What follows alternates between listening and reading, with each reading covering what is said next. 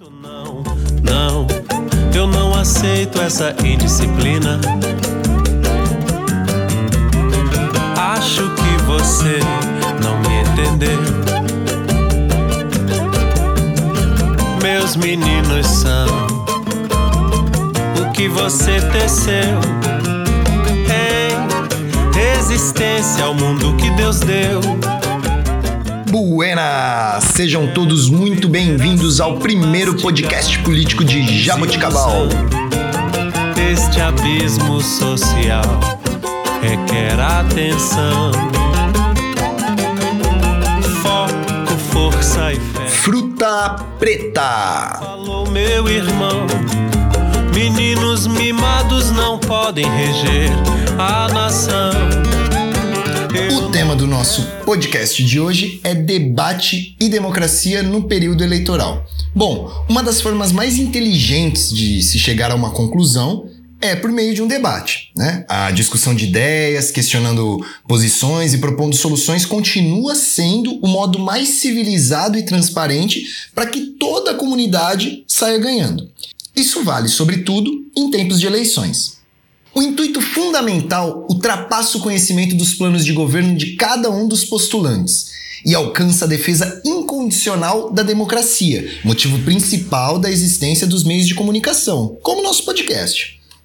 Em um momento em que o país e o planeta são palcos de um pugilato verbal sem o objetivo de esclarecer, principalmente no mundo virtual, e pessoas se escondem atrás de perfis e notícias falsas para tentar fazer valer a sua ideia, cobrar debate é fundamental. Os debates colocam frente a frente as mais diversas posições ideológicas, para que os eleitores tirem suas dúvidas e tomem a melhor decisão ao depositarem os votos nas urnas. E os desafios não faltam para aqueles que queiram governar a nossa província, com falta de água, prefeitura quase falida e por aí vai. Bom, não podemos esquecer que os que forem eleitos agora vão tomar decisões que afetarão o nosso dia a dia pelo menos até em 2024. E dependendo das medidas adotadas, os reflexos se estendem por um prazo muito maior. Então veja bem, é, esse tema que nós trazemos hoje é muito, muito, muito importante. E é fundamental que os jabuticabalenses prestem atenção no que dizem os candidatos, que comparem as propostas com as realidades, sabe, questionem tudo isso. Com os debates, os cidadãos têm ótimas oportunidades para se conscientizarem de suas responsabilidades com o futuro e de fazerem do voto uma arma efetiva contra a corrupção e sempre a favor da democracia. Com a união de forças e boas escolhas, teremos a certeza de que estamos fazendo a nossa parte. De resto, nos próximos anos é contar com a cidadania de cada um e o trabalho dos meios de comunicação para cobrar todos os que forem eleitos. E assim damos continuidade ao Fruta Preta. E como sempre, quem me acompanha nessa jornada, Natália, tudo bem, Ná? Oi, Ariel. Oi, galerinha, tudo bom? É um prazer estar aqui de novo com vocês. E Vitor, como vai, Vitor? E aí, tudo certo, galera? Cá estamos novamente e vamos nessa. E para participar desse bate-papo hoje, nós convidamos o Dr. André Botino, que é o presidente da OAB de Jaboticabal. Seja bem-vindo, Dr. André.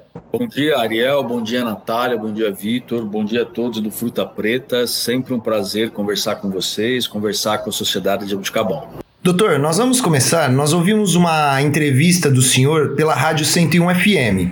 E lá o senhor conta que havia um debate programado para o dia 20 de outubro e que foi sugerido pela OAB de Jaboticabal, mas que estaria havendo uma resistência por parte de alguns candidatos. Eu gostaria de saber do senhor se esse cenário mudou e gostaria que o senhor falasse da importância é, de todos os candidatos à prefeitura de Jaboticabal participarem desse debate.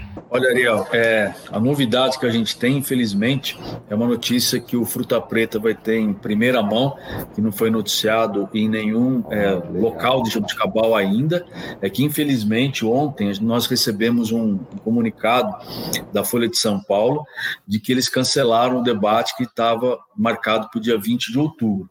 A alegação que eles passaram para a gente é que teria tido um problema de agenda, de cobertura e da equipe que iria participar. Nós, inclusive, já estávamos fazendo a arte do evento, já estávamos, é, já tínhamos feito as reservas para os repórteres, para a equipe da Folha de São Paulo, junto a um dos hotéis da cidade, e fomos surpreendidos ontem por essa notícia de que houve o cancelamento do, de, desse debate. É, a gente fica muito triste com isso, né, porque a gente nem sabe se, na verdade, foram esses mesmos motivos ou se foi isso que você mencionou. É, alguma resistência por parte dos candidatos acabou motivando essa desistência da Folha de São Paulo. Nossa, que triste notícia! Que triste notícia! Mas deixa eu só entender como esse, esse debate estava funcionando, doutor. É, é o debate é puxado pela OAB, mas teria uma parceria da Folha de São Paulo, é isso? É, nós havíamos, em primeiro, pensado no debate. Então, nós, inclusive, fomos a uma das rádios da cidade, falamos da nossa, do, do nosso pensamento, e, e depois a gente teve a ideia de como a Folha está com esse projeto pioneiro de fazer a cobertura em Jabuticabal, de uma, uma cidade pequena, sem televisão, etc. Nós falamos, por que, que nós não propomos a eles uma parceria? Então, nós iríamos realizar o debate em parceria com a Folha de São Paulo. Quando nós entramos em contato com o pessoal da Folha de São Paulo, eles fizeram o reverso que eles organizariam o debate com o apoio da UAB de Jabuticabal. E nós prontamente aceitamos essa, essa proposta deles, até porque é um órgão de imprensa aí de alcance mundial e seria muito mais interessante eles estarem capitaneando isso. E mais, eles iriam mandar uh, a equipe de repórteres dele, eles que iriam organizar a fórmula, como que o debate aconteceria, ou seja, é, evitaria qualquer tipo de contestação e questionamentos em relação a nós, né, porque seria a isenção total e completa. Mas, infelizmente, agora eles passam essa notícia de que também não vão realizar. Tá? Então, era essa a forma como ia ser feito. É, doutor André, essa notícia não nos agrada muito. Nós gostaríamos muito de, de ter debate em Jaboticabal. Qual foi o real motivo da Folha ter cancelado esses debates aqui em Jaboticabal? Eles alegaram a questão da, da agenda foram os três temas que eles me, me passaram: agenda, cobertura e equipe. Né? É, o que eles me passaram. É, mas até dois dias atrás, a gente estava na elaboração da arte. Né? Já estava mandando a arte para eles, como é que seria feito os banners, etc. Então foi uma surpresa muito grande. Eu não vou questionar os motivos que eles me passaram. Né? Eu, eu parte do pressuposto de que eles estão falando a verdade, que seriam esses três problemas mesmo. Mas a impressão que nós temos é de que poderia ter havido uma resistência de mais de um candidato, e aí quando você não tem pessoas para fazer o debate, né, ele perde um pouco sentido. Né? Bom dia, doutor André. Aqui quem fala é a Natália. E agora tem alguma alternativa para ser feita contra isso? Ou vai realmente cancelar e não recorrer a nada? A Ordem dos Advogados tem uma nova ideia? Como está isso, doutor? A gente vai ter hoje ah, uma solenidade de entrega de carteiras para novos advogados e após eu vou ver se eu converso com a comissão eleitoral, que a gente constituiu uma comissão eleitoral para tratar desses temas. E a ideia que nós estamos tendo, já que é, me parece que aos candidatos é muito difícil o debate, né? porque parece que eles não querem que se questionados diretamente um pelos outros, a gente está pensando em fazer uma série de entrevistas com os candidatos. Então, Natália, nós estamos querendo assim dias marcar com vários dias, né, e nós faríamos tipo é, questionamentos pelos advogados, então os advogados nos mandariam perguntas né, e a gente repassaria para os candidatos e transmitiríamos pelas nossas redes. Então, a princípio, é essa a nossa ideia, mas a gente vai fazer provavelmente uma reunião hoje para saber que, que a gente vai fazer a partir de agora, porque me parece que a questão do debate vai ser muito difícil a gente realizar mesmo.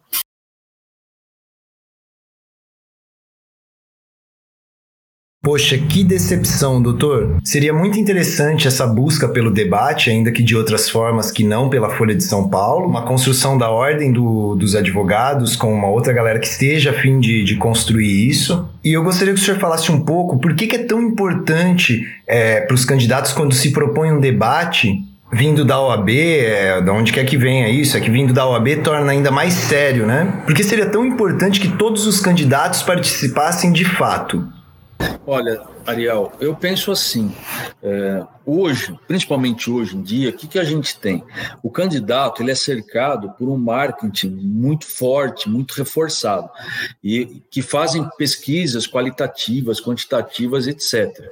E eles olham as fraquezas dos seus candidatos, os pontos fortes dos seus candidatos, o que, que a população quer ouvir, o que, que a população não quer ouvir. Então, o que, que a gente percebe? Que o marketing diz assim: olha, é, não vá no debate, porque no debate você pode é, ter uma máscara sua derrubada, você pode ser é, alguma vestimenta que você coloca, um manto que você coloca pode ser descerrado. Então, o que a gente percebe é uma limitação do marketing em relação a isso. Ou seja, você pasteuriza o seu candidato e evita que a população conheça como ele é de verdade. Porque quando você está diante de um debatedor, diante de outros candidatos, sendo questionado com as pessoas te olhando, é, você dificilmente consegue não ser você mesmo. Tá? Então, o que, que a gente coloca? Assim, eu que tenho é, mais é, idade do que vocês, né? Vocês são jovens. A gente pega, por exemplo, antigamente, quando a gente assistia os debates na televisão, nós víamos grandes debatedores que não tinham medo de serem eles mesmos. Então, o primeiro debate que eu assisti foi em 82, ao governo do estado, que nós tínhamos Franco Montoro debatendo francamente com é, Jânio Quadros, com Reinaldo de Barros, com Roger Ferreira, e cada um fazendo perguntas e questionamentos diretos, conflitando mesmo as ideias de cada um deles, e ninguém fugindo desse debate. Tá? Depois nós, nós tivemos, por exemplo, o Mário Covas, que foi o nosso governador, que, na minha opinião, foi um dos maiores debatedores que esse país já conheceu. Ele nunca fugiu de um debate, ele nunca fugiu de um embate, e ele debatia com qualquer um. Então, na minha opinião, ele foi o maior dos debatedores. Tá? É, nós tínhamos, por exemplo, o ex-presidente Lula, também um grande debatedor. É, só que com o tempo, Ariel, o que, que, que eu vejo? O marketing ele começou a limitar isso. O primeiro que fugiu de um debate, vamos usar essa palavra, foi o, o ex-presidente Fernando Henrique Cardoso. Por que, que ele fugiu? Porque no debate que teve a Prefeitura de São Paulo, em 1985, ele foi pressionado pelo ex-presidente Jânio Quadros, que também era candidato, e acabou é, dizendo coisas que foram contra ele, e que ele debitou a isso a sua derrota na eleição. E ele ficou traumatizado com essa participação ruim dele no debate, e não foi em nenhum debate na eleição presidencial de 94 e ganhou a eleição. Quando o Fernando Henrique fez isso, ele criou no inconsciente coletivo dos candidatos, seja governador, prefeito, presidente, de que não ir a debate é uma coisa boa, porque quando você não se expõe, você não erra. Então, é, os candidatos eles não debatem de medo de errar. E o que é muito ruim, porque é, é, nós queremos ver pessoas, nós não queremos ver produtos de marketing que são expostos aí numa prateleira para a gente. Então, o debate é muito importante para que essas máscaras caiam. Mas a gente percebe que eles querem manter essas máscaras, então eles vão falar nas suas redes sociais. Se tiver algum erro, eles cortam, regravam, eles vão falar no programa gratuito, ou seja, nós não teremos a oportunidade de ver quem eles realmente são. Como que eles vão reagir diante de uma uh, plateia, diante, nem que seja virtual, né? Agora a gente está em tempo de pandemia. Então eu vejo que a fuga do debate é, é o medo que a pessoa tem de expor quem realmente ela é, de expor realmente o que ela pensa quando é questionada. Certo, doutor. Esse apanhado histórico é muito importante, esse recorte que o senhor fez. E nós gostaríamos de dizer que nós estamos à disposição, caso exista a possibilidade de construir um debate virtual para ajudar na construção disso, inclusive na parte técnica. Nós temos alguns profissionais, amigos que acredito que consigam ajudar, no sentido de ajudar a chegar à informação mesmo. Porque me parece que acaba sendo muito arriscado para a população, né, quando os candidatos não têm é, vamos chamar isso de coragem, de, de expor, de, de se expor, de, de errar, de mostrar o lado ser humano deles mesmo, né? De, de ter esse conflito de ideias. Fica muito difícil para a população depositar o voto na urna com esse cenário, né? Porque você não sabe, na verdade, quem é, né? Você vai estar tá votando no, no marqueteiro e não no candidato. É, é verdade. Verdade. E aí, Ariel, a gente começa a puxar nesse discurso histórico, por exemplo, nós é, tivemos já debates em, em Jabuticabal, né? Debates que tiveram muita repercussão. É, e debates em que nós víamos é, políticos da nossa cidade se dando muito bem. Eu me lembro, por exemplo, uma, uma grande debatedora que nós tivemos aqui em Jabuticabal é, foi a ex-prefeita Maria Carlota. E não, vocês não pensem que quando ela ia num debate, por exemplo, ela estava calma e tranquila. Não, ela ia com muito, muito nervosa tá? Mas como é, a pessoa tem a consciência de quem ela é, do que ela pensa, ela vai no debate mesmo que ela tá nervosa, tá? Por quê? Porque ela tem o que falar para a população. Então, quando nós vemos aí é quem não quer ir a debate, o que, que a gente percebe? Que a pessoa tem é, um receio né, de que as pessoas vejam quem realmente ela é fora do marketing. Agora, essa ideia que você é, está nos dando, do Fruta Preta, você, a Natália, o Vitor, o pessoal, nos auxiliaram, é uma ótima ideia, porque nós pensamos, podemos pensar realmente num debate é, virtual, né? A gente pode até, a gente conversando com a comissão é, eleitoral nossa hoje, podemos entrar em contato depois com vocês para vocês passarem mais detalhes de como poderia ser feito esse debate virtual, porque é, eu insisto, é, um debate é essencial para nós é, conhecermos quem está colocando seu nome à nossa disposição, para que nós, como você disse, saibamos em quem a gente está votando realmente. Eu não quero votar no marqueteiro, eu não quero votar naquele que está mandando o candidato falar isso ou aquilo, porque a pesquisa indica que ele tem que falar isso ou aquilo para conquistar a prefeitura e seu voto. Porque voto tem consequência. A gente vai depois passar quatro anos sendo governado por uma pessoa. E eu, e eu quero, e quero que a população de Jabuticabal conheça realmente aquele que vai governá-lo. Muito boa explanação, doutor. O Vitor tem uma pergunta aqui. É, doutor André, eu, como estudante de direito, apreciador da política local e nacional, entendo a importância do debate, da conscientização na democracia. Contudo, não é toda a população que consegue ter acesso a essas informações e entender a importância essa questão da população estar muito decepcionada com os candidatos, não estarem participando efetivamente da vida política da cidade, que é um direito importantíssimo. Muita gente lutou para que isso acontecesse. E o debate está intrínseco a isso. E eu gostaria de entender mais. E o senhor poderia falar um pouco disso, por favor? A população, Vitor, é, ela está realmente decepcionada com a classe política. E a classe política parece que a cada eleição quer contribuir ainda mais com essa decepção. Por exemplo, quando você não quer conversar, quando você não quer debater, quando você não quer confrontar ideias, você está mostrando que você não quer é, dar essa satisfação para a população. E a população olha e fala assim: olha, mais um que só quer o meu voto, mas também não quer explicar o que ele quer fazer. Ou seja, a classe política ela contribui a cada eleição para que as pessoas se decepcionem com ela. Por quê? Quando ela trata com pouco caso a população, ou seja, só te informo daquilo que eu quero que você seja informada, você só vai ouvir aquilo que eu quero que você ouça, e se alguém me questionar, eu vou tapar meus ouvidos e vou ficar quieto e não vou responder. Ou seja, é, a decepção com a classe política, a própria classe política que cria isso. Né? Depois reclama, ah, a população ela não, não liga. Mas claro que ela não liga, você também não liga para ela, mas nós temos que insistir nisso.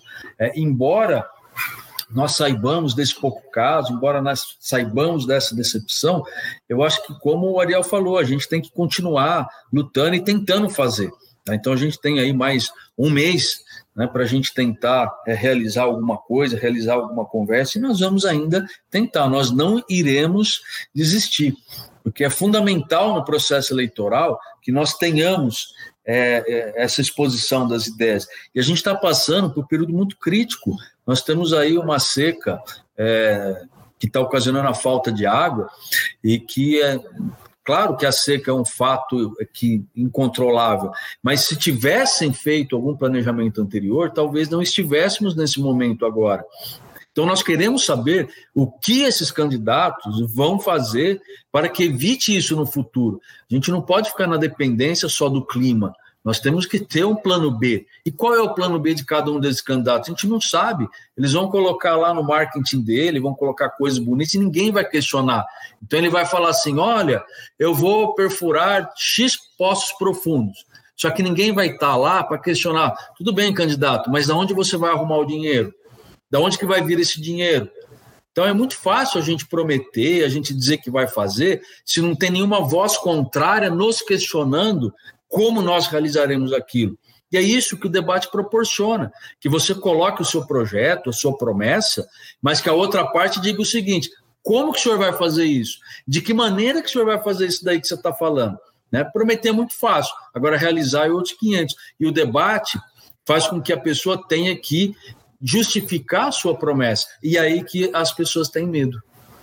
E é verdade, né? Porque não adianta ter um plano de governo lindo que nós brincamos muito aqui que alguns planos de governo parecem até aquelas revistinhas de testemunho de Jeová, né? Dá até para fazer carinho nos leões, mas não debater isso, né? Eu diria, parece que eles estão assim na Disney, sonhando com o um mundo encantado. E o debate acaba sendo uma forma de desmascarar tudo isso, como o senhor mesmo disse, né? E, e que curioso, né? O senhor lembrou da, da Carlota, que não estava com toda essa segurança, né? Que ficava muito nervosa e tudo mais, mas enfrentou isso, né? As mulheres sempre à frente, mais corajosas que os homens mesmo, né? E nós notamos a falta que faz ter uma candidata à prefeitura de, de Jaboticabal é, mulher, né? Nós temos a, ela como vice, mas não uma candidata a prefeita mesmo. Bom, doutor, o que, que nós fizemos logo que nós começamos esse, essa ideia da fruta preta, né? O podcast, e que começou esse zoom, zoom, zoom de vai ter debate, não vai ter debate. Nós enviamos para todos os candidatos, marcamos, colocamos no Facebook, marcamos os candidatos lá e nós já estávamos até bloqueados né, em uma das páginas dos candidatos, então não deu para marcar todos, né? Mas marcamos os outros quatro que estavam ali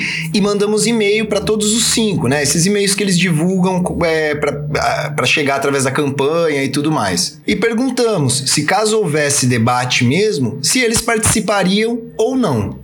Dois, apenas dois, veja bem, doutor, apenas dois dos candidatos dos quais mandamos e-mail foram quem nos responderam. E aí, inclusive, eu aproveito agora e peço para a Natália ler os e-mails na íntegra, a resposta dos candidatos para gente. Bom, nós tivemos dois candidatos que nos responderam.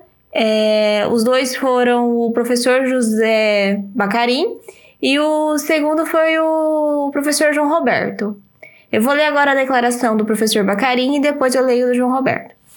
O Bacarim respondeu dessa forma: Caro, participarei dos debates, acho fundamental sua realização. Aproveito para informar que minhas lives pelo Facebook às seis e meia da noite têm usado um aplicativo que permite aos que estão acompanhando se inscreverem, se pronunciarem e debaterem com os demais participantes. Atenciosamente, José Bacarim, professor de Economia Rural da Unesp. Agora eu vou ler a declaração do João. Bom dia! Agradeço pelo e-mail enviado e apoio a iniciativa que estão realizando, visto a importância de se debater em Jaboticabal. Confirmo minha presença em qualquer eventual debate que venha a acontecer. Esse tema é demasiado importante para que a população conheça as propostas dos candidatos, bem como quem está disputando o pleito eleitoral desse ano de 2020.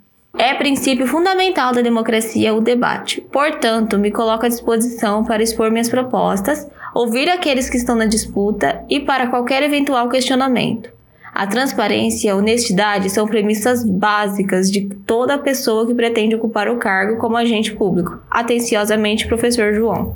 O que é muito curioso de tudo isso, né, doutor, é que ficou no ar quem estaria disposto a, a, participar do debate, encarar isso. Por isso que nós quisemos questionar isso, né? Inclusive o candidato Marcos Bolsonaro, é, nós marcamos ele lá no Facebook, ele marcou, acho que o assessor dele, alguma coisa assim, ou seja, então foi visualizado que, que foi enviado esse e-mail e tudo mais, mas ele também não nos respondeu. Mas também não vamos ser injustos, né? Nós demos o prazo para a resposta até o dia 11. Né? Esse programa está sendo gravado no dia 9, então ainda há um restinho de esperança. E pedimos aos candidatos que se manifestem. Nós estamos enviando hoje um novo e-mail, tá? Um e-mail exatamente igual àquele que foi enviado, sugerindo que respondam definitivamente. Para realmente a gente começar, de certa forma, doutor, separar os, vamos chamar assim, os corajosos dos covardes.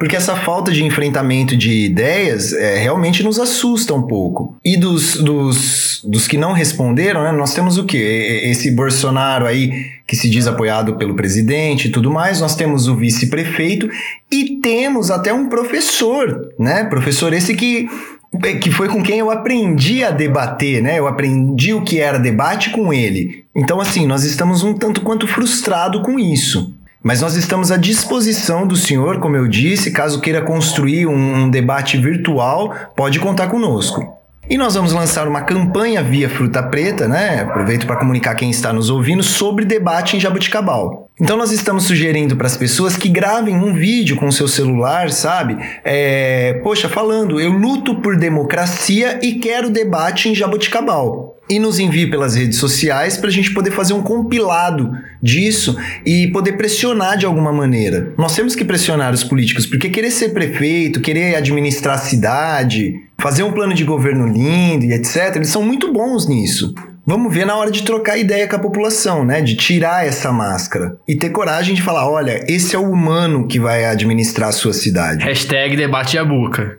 É muito interessante, Ariel, porque essa resposta que vocês tiveram, que a Natália é, nos trouxe, foi a mesma, a mesma resposta que nós obtivemos quando nós ligamos para as assessorias dos candidatos. Os dois únicos que já se prontificaram a debater foram os mesmos. E aqueles que ofereceram resistência também foram os mesmos. Inclusive, um dos candidatos sequer, sequer se dignou a manifestar uma resposta sequer se dignou a dizer se sim ou se não. Simplesmente ignorou o nosso pedido.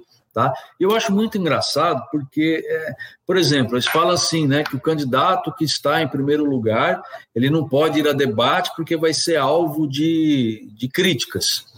Mas só que se nós formos ver, por exemplo, na eleição de 2012, o professor Bacarin se dispôs a debater sendo líder. Né? E aquela eleição ele não teve êxito, ele perdeu. E mesmo tendo perdido, dessa vez ele também se dispôs a debater. Ou seja, a, a disposição de você é, debater, de você colocar as suas ideias, vem da própria natureza da pessoa de ser transparente, de querer se colocar para a sociedade, querer que o outro analise o que você tem a dizer. A questão não é se você vai ganhar ou se você vai perder. A questão é saber se a população tem ou não o direito de conhecer as suas ideias além do marketing, se tem condições de conhecer as suas ideias além das máscaras e dos mantos com que essas pessoas se cobrem. Tá? Então, às vezes, a gente fica muito triste por causa disso, porque é, entra ano, sai ano, toda vez a OAB tenta promover um debate. E às vezes, numa eleição que uma pessoa está disposta a debater, porque não está em primeiro lugar, na outra eleição não está mais disposta nem a conversar, nem a falar que sim, nem que não, simplesmente ignora.